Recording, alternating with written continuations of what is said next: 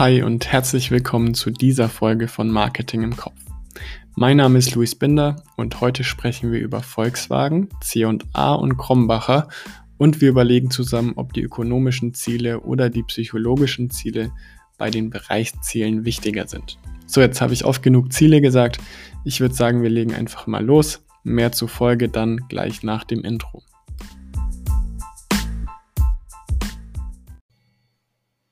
Ja, das letzte Mal sind wir stehen geblieben bei den Bereichszielen beziehungsweise bei den Marketingzielen.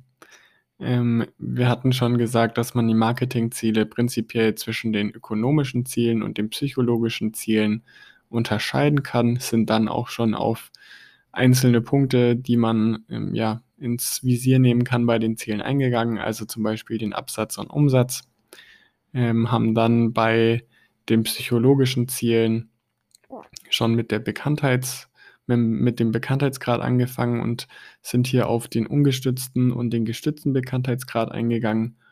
Und heute möchte ich weitermachen mit der Kundenzufriedenheit. Ähm, das ist sozusagen ein Soll-Ist-Vergleich zwischen den Kundenerwartungen und der Leistung, die tatsächlich auch vom Kunden wahrgenommen wird. Ähm, unabhängig davon, was unser Produkt tatsächlich leisten kann, sondern hier geht es einfach wirklich nur darum, erwartet der Kunde auch das, was wir ihm bieten können, beziehungsweise was er eben auch wahrnimmt, oder sind vielleicht verschiedene Funktionen so in den Einstellungen versteckt, dass der Kunde das gar nicht weiß und dementsprechend auch nicht 100% zufrieden ist. Dann gibt es natürlich noch die Markenloyalität beziehungsweise die Markentreue. Ähm, hier schaut man sich einfach an, wie wird die Marke vom Kunden genutzt. Gibt es vielleicht oder hoffentlich gibt es Wiederholungskäufer. Äh, das kann man eigentlich in allen Segmenten machen, auch in denen die Wiederkaufsrate geringer ausfällt. Ähm, da muss man natürlich einen längeren Zeitraum betrachten. Aber auch bei Handys ist natürlich interessant, kauft der Kunde nach zwei Jahren oder nach einem Jahr, je nachdem, wie eben das Intervall ist, nochmal dasselbe Handy von uns, beziehungsweise eben dann den Nachfolger oder verlieren wir ihn. Dann gibt es die Kundenbindung und die Markenbindung. Das ist eher ja eine emotionale Sache. Also da geht es dann um die gefühlte Verbundenheit zwischen Kunde und Marke. Und als letztes noch das Markenvertrauen. Also da gibt es ja zum Beispiel verschiedene Rankings auch, unter anderem Most Trusted Brands. Ähm, das sind auf jeden Fall alles Punkte, die man gut ja, sich angucken kann, beziehungsweise dafür auch Ziele festsetzen kann. Ja, wie schon gesagt, gibt es eben diese Studie zu den Most Trusted Brands und ich möchte mit dir jetzt einfach mal die von 2020 angucken. Insgesamt gab es 4000 Befragte, um genau zu sein 4001 Befragten. Ähm, es wurde getestet in 22 Produkt- bzw. in sieben Leistungskategorien. Und das Ganze wurde offengestellt. Also es geht hier um die ungestützte Markenbekanntheit beziehungsweise um ja, die persönliche vertrauenswürdigste Marke. Hier wurde gefragt, oder die Frage, die dem Ganzen zugrunde liegt, ist, nachfolgend zeigen wir Ihnen einige Branchen. Bitte nennen Sie uns die Marke, die Sie in der jeweiligen Kategorie persönlich am meisten vertrauen und die Sie Freunden und Familie weiterempfehlen würden. Ich möchte jetzt einfach mal mit dir hier die Top 10 ähm, der meistvertrautesten Marken durchgehen. Also wir haben auf Platz 1 Volkswagen, dann kommt die Sparkasse, dann C&A, Krombacher, Wick.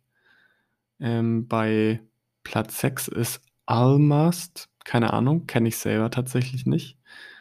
Ähm, Platz 7 ist Edeka, danach kommt Bosch, dann Frosch und auf Platz 10 ist Nivea.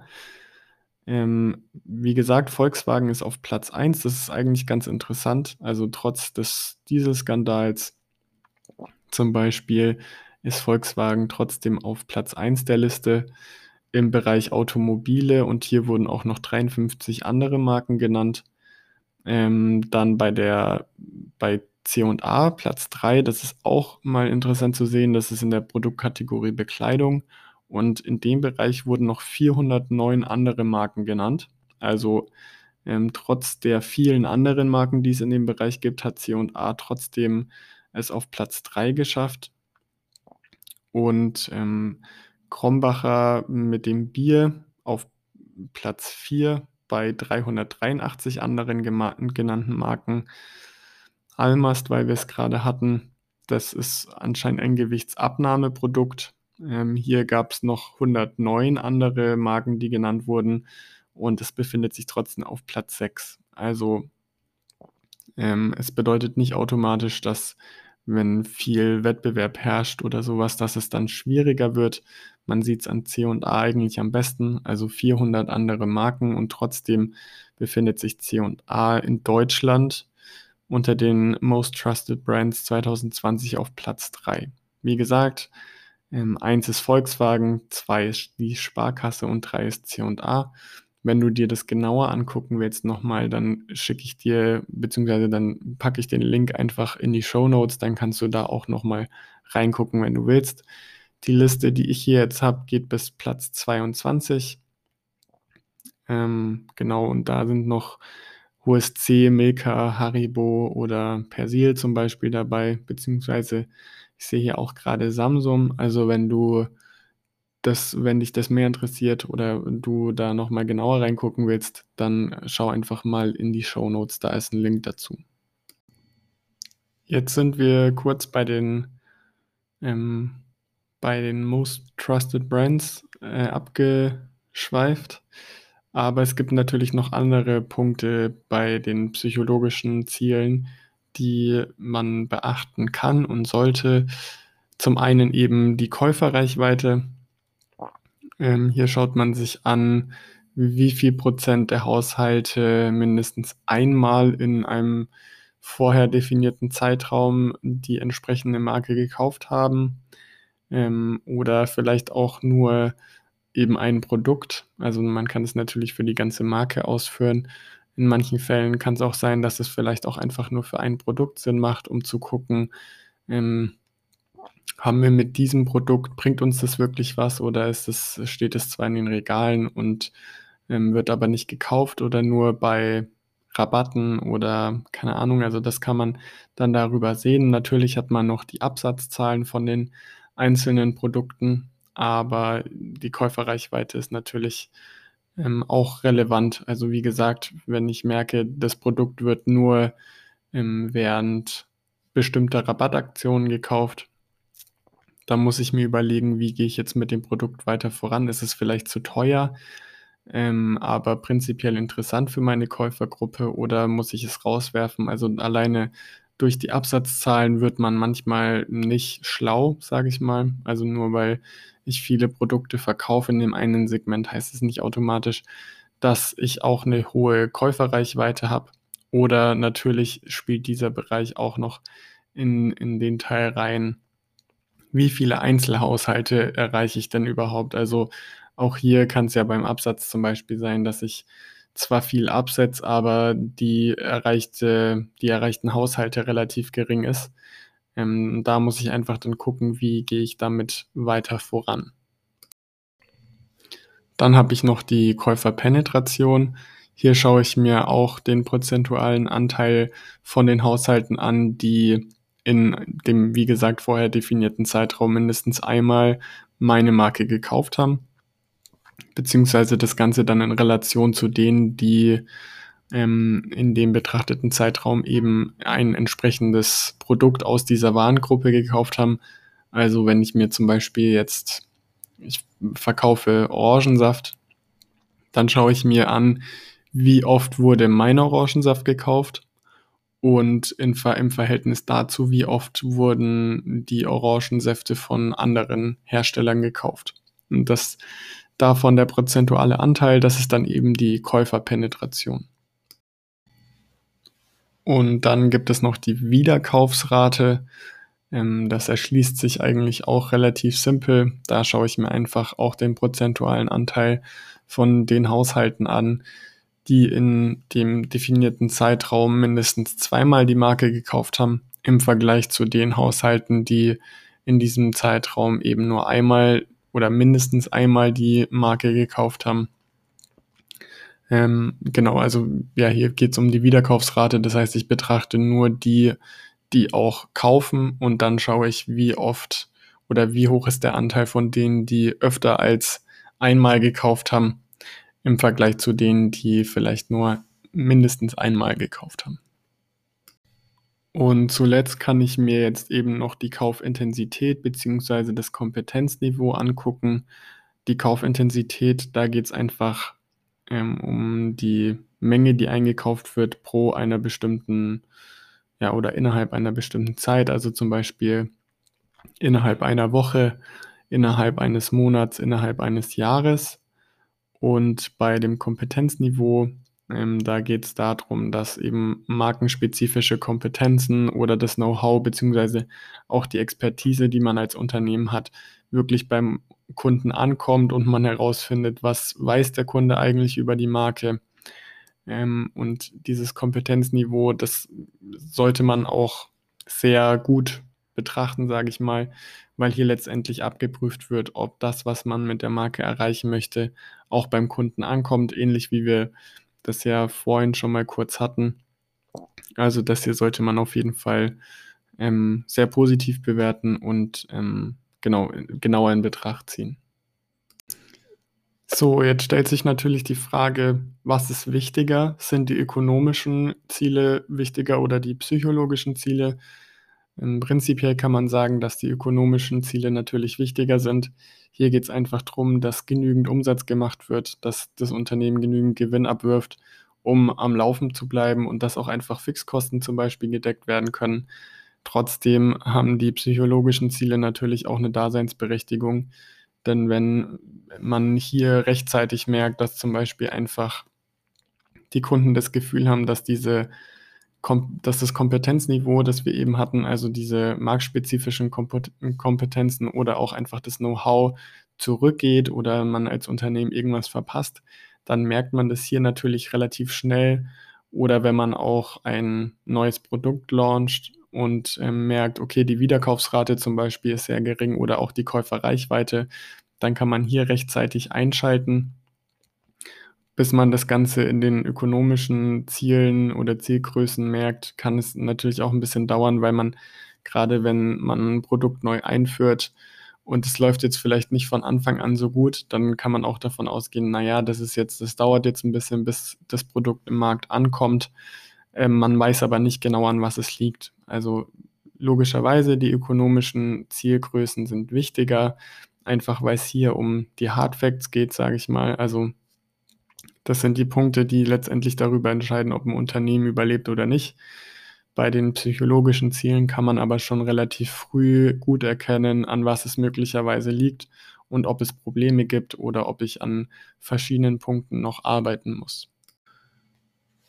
Dann gibt es bei den Marketingzielen auch noch den sogenannten Markendreiklang. Der besteht aus Bekanntheit, Sympathie und der Verwendung. Hm, man verfolgt hier quasi einen Trichteransatz, ähm, wobei eben Bekanntheit das breiteste ist und dann über Sympathie und Verwendung immer spezifischer wird. Die Bekanntheit ist im Prinzip dafür die Grundvoraussetzung. Ähm, und hier ist aber auch wichtig zu sagen, dass die Bekanntheit alleine nur selten dann auch reicht, um bei dem Kunden ähm, einen Kauf auszulösen, sage ich mal. Also hier, das ist alleine nicht ausreichend. Dann kommt die Sympathie eben dazu. Die Sympathie wird häufig über Humor erreicht beim Kunden. Ähm, und genau, also Werbung ist effizienter oder umso effizienter, je mehr eben diese Sympathieschiene oder Sympathie beim Kunden dann letztendlich erreicht wird. Wie gesagt, das passiert häufig auch über Humor. Und als letztes ist dann noch eben der Punkt Verwendung. Ähm, hier ist einfach, ist es so, dass die Marken die Sympathie wecken und natürlich die entsprechende Bekanntheit haben. Also das ist ja, wie gesagt, die Grundvoraussetzung. Die haben dann auch eine hohe Verwendungschance. Also ähm, die Chance, dass der Kunde letztendlich dann auch kauft. Und diese drei Punkte spielen eben zusammen. Ähm, und je größer quasi Bekanntheit, Sympathie ist, desto höher ist auch die Chance, dass dann letztendlich auch gekauft wird. Ja, und dann gibt es noch den sogenannten Funnel Approach. Also auch hier ähm, vergleichbar zum Markendreiklang erstmal, man verfolgt einen Trichteransatz. In der ersten Stufe bei der Awareness hat man einfach ähm, versucht man das Bewusstsein bzw. die Aufmerksamkeit vom Kunden zu gewinnen. Im zweiten Step versucht man dann, dass man im, ja, im, im Kaufprozess quasi überhaupt in Betracht gezogen wird vom Kunden. In der dritten Phase findet dann die Differenzierung statt. Also hier unterscheide ich mich von, von anderen Marktteilnehmern und versuche eben als Option bzw ähm, ja, bekannt zu werden beim Kunden und hoffe, dass er dann auch bei uns kauft, beziehungsweise ähm, genau hier die Differenzierung zu anderen Marken wahrnimmt. Im vorletzten Schritt ähm, schaue ich mir dann an, was muss ich tun, damit der Kunde nochmal kauft. Hier ist es wichtig zu sagen, dass Neugier im ersten Moment oftmals hilft. Also der Kunde will ja natürlich auch oder einige Kunden möchten ähm, auch neue Dinge ausprobieren und versuchen sich hier einfach zu informieren und neue Sachen rauszufinden. Ähm, und dafür hilft diese Neugier des Kunden zunächst mal, den ersten Kauf zu tätigen. Die Frage ist natürlich aber, und da muss man als Unternehmen dann gucken, wie schaffe ich es, dass der Kunde nochmal kauft und es nicht bei diesem einen ja, Neugierkauf, sage ich mal, bleibt. Und als letztes ist dann die Loyalty. Also hier kommt dann wirklich die Markentreue bzw. die Pro Produktloyalität ins Spiel. Das bedeutet einfach, dass der Kunde nicht nur einmal aus Neugier gekauft hat, sondern auch weiterhin von dem Produkt dann überzeugt ist und es jedes Mal wieder in seine Optionen mit einkalkuliert und sagt, okay, ich brauche Waschmittel, dann nehme ich jetzt das Waschmittel, damit habe ich gute Erfahrungen gemacht und auch bei dieser Entscheidung dann für die nächsten Monate oder vielleicht sogar Jahre bleibt. So, damit haben wir jetzt eigentlich die kompletten Bereichsziele bzw. die Marketingziele als solche besprochen. Ähm, ich möchte jetzt nochmal, damit du vielleicht noch mehr mitnehmen kannst, dir ein paar Beispiele nennen, wie du genau Marketingziele vor allem in dem, in dem psychologischen Bereich definieren kannst, mitgeben. Wir haben zum Beispiel, wenn es um den Bekanntheitsgrad geht, dann kann man zum Beispiel sagen, dass man für die Produktgruppe XY einen ungestützten Bekanntheitsgrad von mindestens 60 Prozent erreichen will oder einen gestützten Bekanntheitsgrad von mindestens 20 Prozent zum Beispiel. Bei der Kundenzufriedenheit kann man hergehen und sagen, mindestens 90 Prozent der Kunden soll mit der Produktgruppe oder mit dem Produkt ähm, XY zufrieden sein, beziehungsweise bei der Kundenbindung auch kann man zum Beispiel hergehen und sagen, mindestens 20 Prozent der Kunden sollen Produktgruppe B wieder kaufen, beziehungsweise ja, mehr, weniger, wie auch immer. Also da kommt es dann einfach auf das Produkt, die Produktgruppe oder auch einfach auf den speziellen Fall an. Ist es ein Produkt, was häufig gekauft wird, dann muss man das natürlich ähm, ja vielleicht anpassen ähm, auch im Verhältnis zu irgendwelchen Alltagsgegenständen, die man täglich irgendwie kauft, die man wöchentlich kauft im Vergleich zu Produkten, die man vielleicht sich alle nur drei Jahre oder so nur kauft. Aber hier hast du einfach mal ein Beispiel dafür, wie das Ganze aussehen könnte.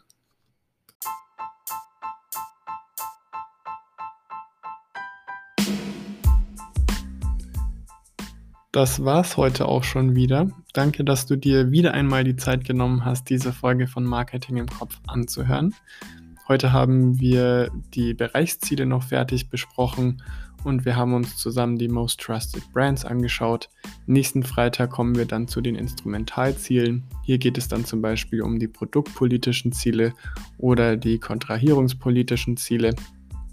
Wie immer freue ich mich riesig, wenn du diesen Podcast mit 5 Sternen bewertest. Das zeigt mir, dass dir der Podcast gefällt. Und ich freue mich, wenn du den Podcast mit denen teilst, bei denen du das Gefühl hast, dass es für sie auch interessant sein könnte. Vergiss nicht, den Podcast zu abonnieren, damit du keine Folge mehr verpasst. Und ich freue mich drauf, wenn du mir schreibst, was dir an der Folge am besten gefallen hat oder was dich vielleicht zum Nachdenken gebracht hat.